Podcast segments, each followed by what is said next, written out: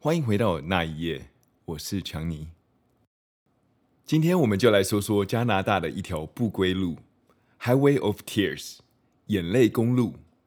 听起来是很诗情画意的公路，但是当你知道它背后的意思，你就不会觉得那么感性了。其实，眼泪公路是一个案子的代号，它是指加拿大的不列颠哥伦比亚省的一个 Highway Sixteen。当有去过加拿大的人都知道，其实加拿大这个国家虽然大，但是公路并不多，所以这一条 Highway Sixteen 又是从西边通到东边的一个重要路线。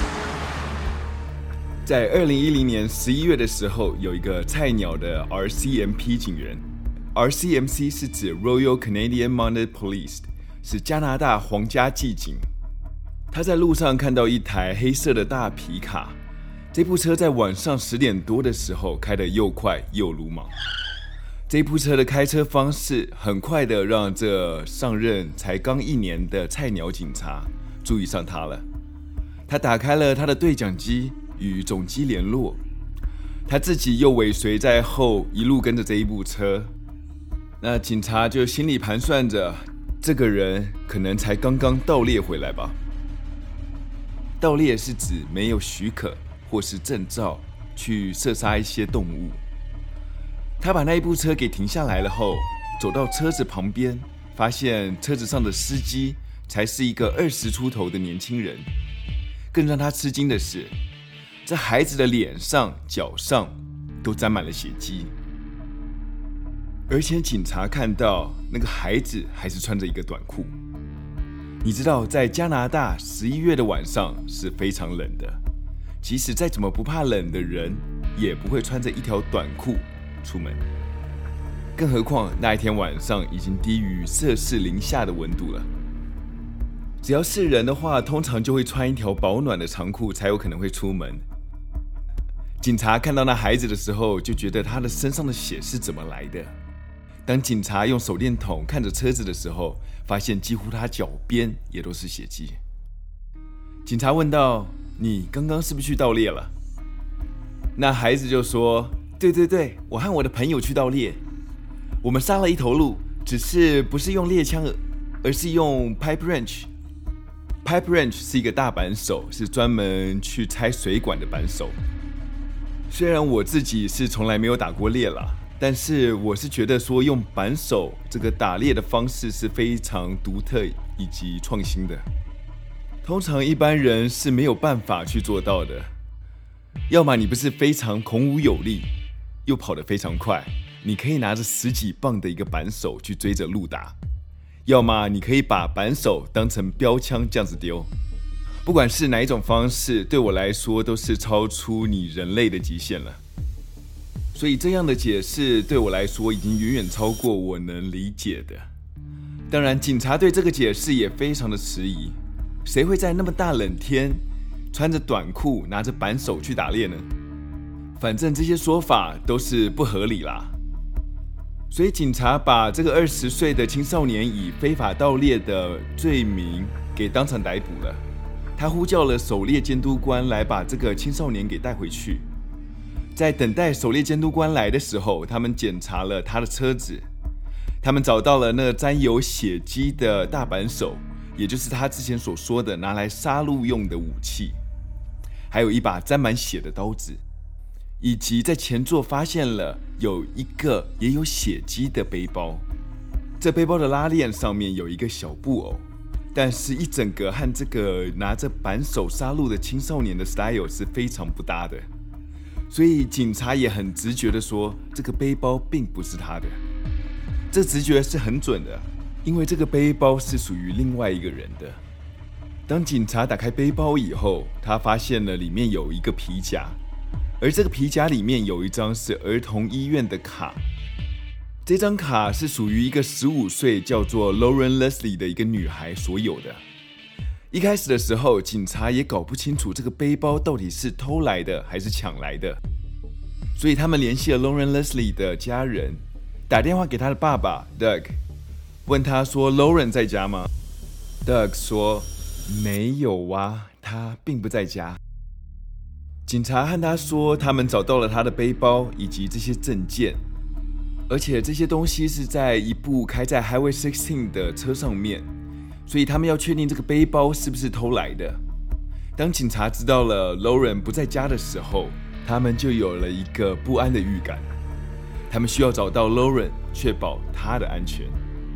他们告诉他爸说：“我们现在还要查一些事情，晚一点再打电话给你。”当狩猎监督官到达现场的时候，警察指了那一部车以及雪中的轮胎印，和他说：“你去看看，是不是真的有一头鹿死在那里？”当然，狩猎监督官找不到任何鹿或者是动物，但是那些轮胎印却把他们带到一个被埋了一半的年轻女孩的尸体旁边。这个女孩身上周围都是血迹，而且并没有任何生命迹象。我在另外一篇报道里面有看到，这个当时的尸体还是温的，所以说这个命案才是刚发生的。在命案的现场没有过多久，就出现了另外一个陌生人。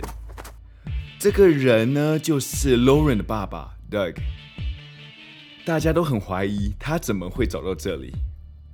他就说道：“我刚刚接完电话后，打给 Lauren 好几通都没有接。”我觉得可能是出事情了，所以就沿着 Highway 16来找，一直找到你们为止。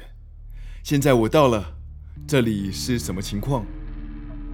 当然，这时候的警察不能透露一些讯息，而且他们也知道的太少了。但是这个举动让 Doug 更着急。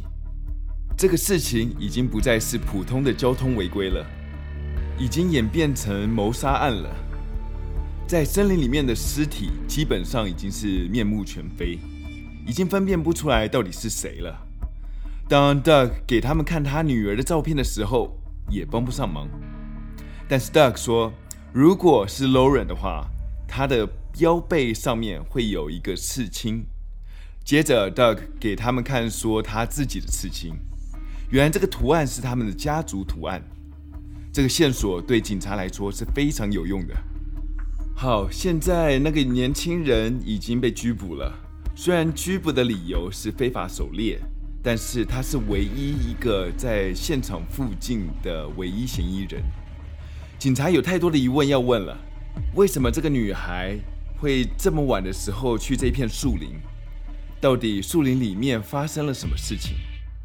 还有那个坐在车子里面的年轻人到底又是谁？警察对这个案件开始侦查了。他们第一件事就是要了解这个尸体。他们知道，当他们了解 Lauren 越深，就会对案情越了解。他们了解了 Lauren 是一个非常安静的小女孩，家里是住在加拿大的 Vanderhoof。她是一个非常善解人意以及乐于助人的小女孩。警察也知道了，他算是一个半盲的盲人。Lauren 的一只眼睛只有一半的视力，而另外一只眼睛是完全看不见的，所以他需要一个特制的眼镜。可是他的朋友都说，只要他戴上眼镜的话，你会完全察觉不出来他是个盲人。Lauren 在家乡里面有一群是从小长大的朋友，而那些朋友是住在 Prince George，所以 Lauren 的父母都很担心他去 Prince George 找朋友。虽然 Prince George 这个乔治王子这个地方名字听起来是很好，但是这一区的犯罪率是非常高的。我那时候有查一下这个区的治安，这个区的总犯罪率是到七十四点五，是加拿大地区算是非常高的。其中毒品的问题在加拿大算是头几名的城市哦，更不用说抢劫与伤害。再加上要去那里需要开这个 Highway Sixteen 这条公路，这条公路也算是一个非常恶名昭彰的眼泪公路。为什么叫做眼泪公路呢？因为这条路在以前到现在发生过很多的杀人案。这条眼泪公路长达四百五十英里，也转换成公里的话，差不多是七百二十五公里。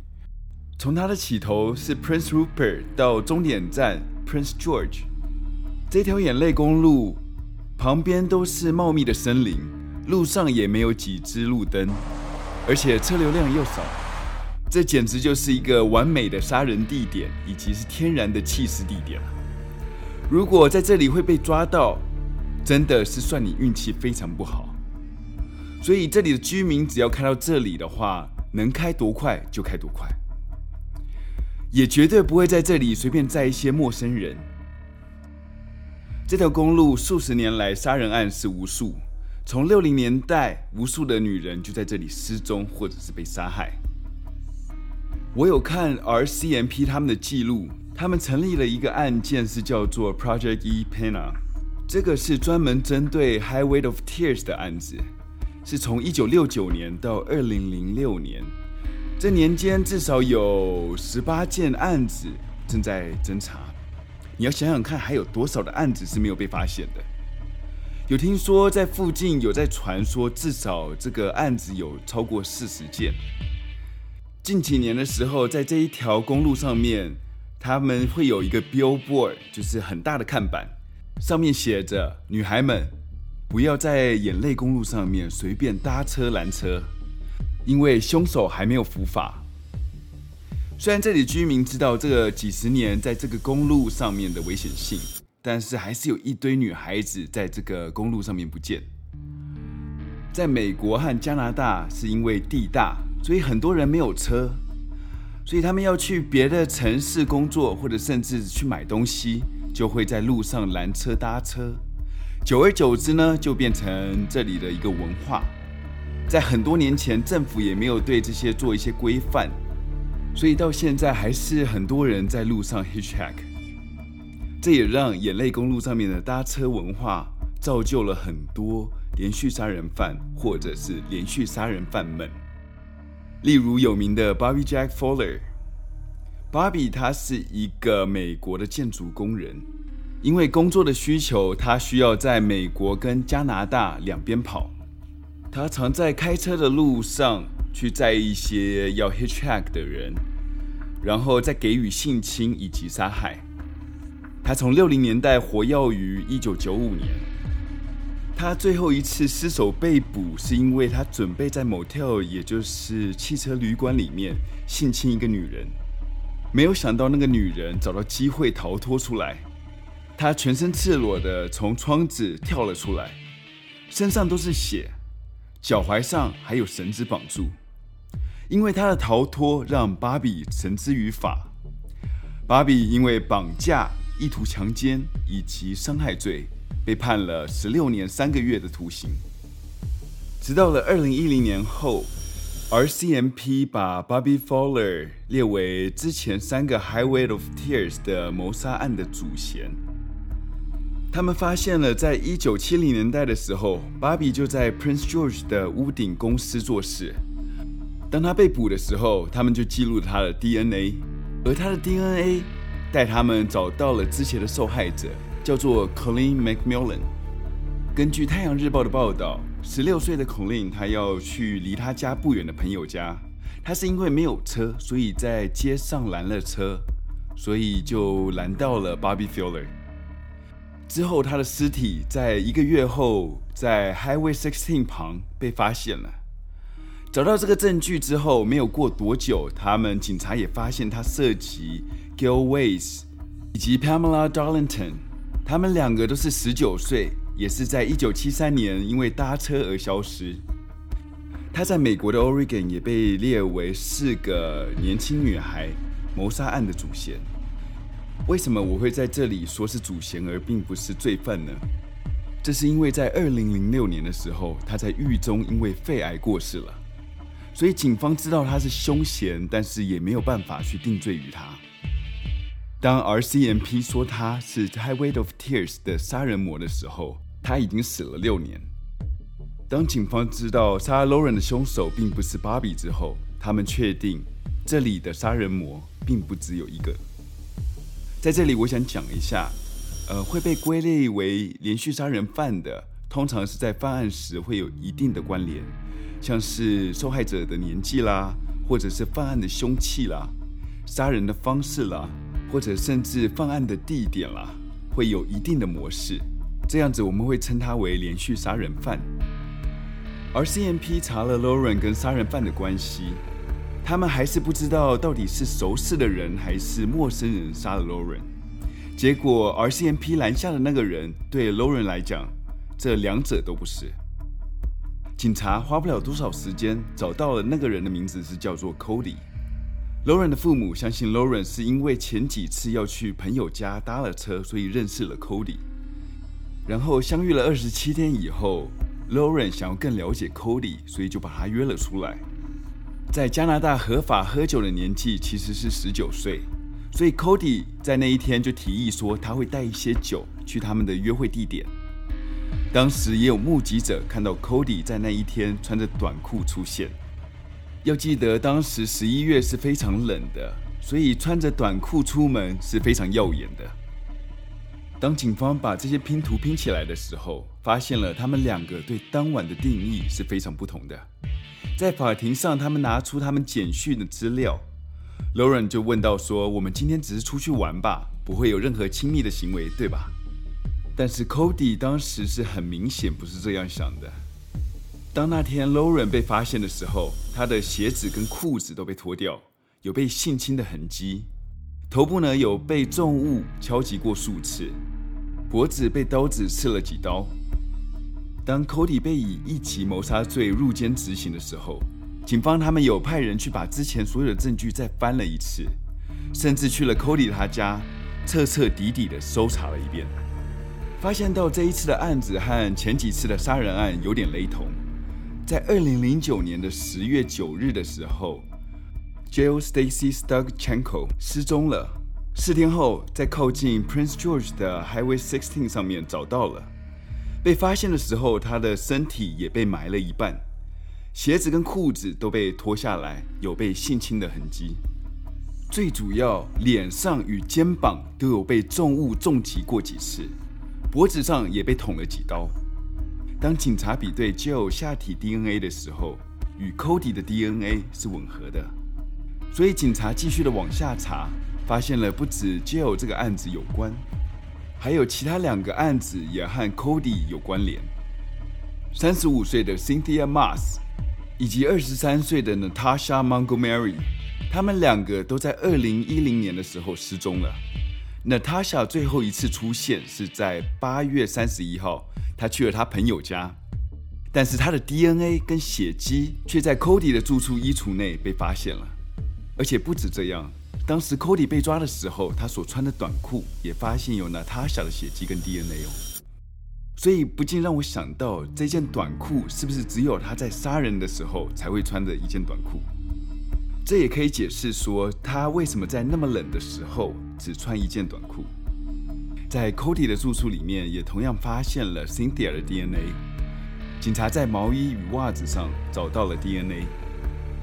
Cynthia 最后被看到的时候是在二零一零年九月十号，一个月后，她的尸体被发现于 Prince George 的公园里面。被发现时候，她是面朝下。和 Lauren 跟 Jill 一样的是，在尸体上面发现了很多处是被重物重击的伤口，和很多被刺的伤口。唯一不一样的是，她的肩膀上面有被刀子通过去的一个窟窿。以及他的下巴跟冠骨都被敲碎了，而且他的脖子上的伤是因为是有人持续的践踏才断的。这三个人的尸体被找到的时候都是血肉模糊的。法庭上，Cody 被控了四个一级谋杀罪。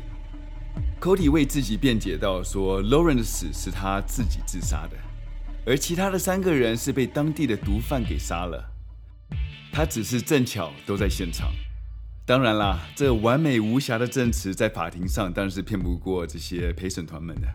他被判了一个终身监禁，而且二十五年不能假释。虽然 Cody 与 Bobby 都已经伏法了，但是眼泪公路上的眼泪却并不会因此而变少。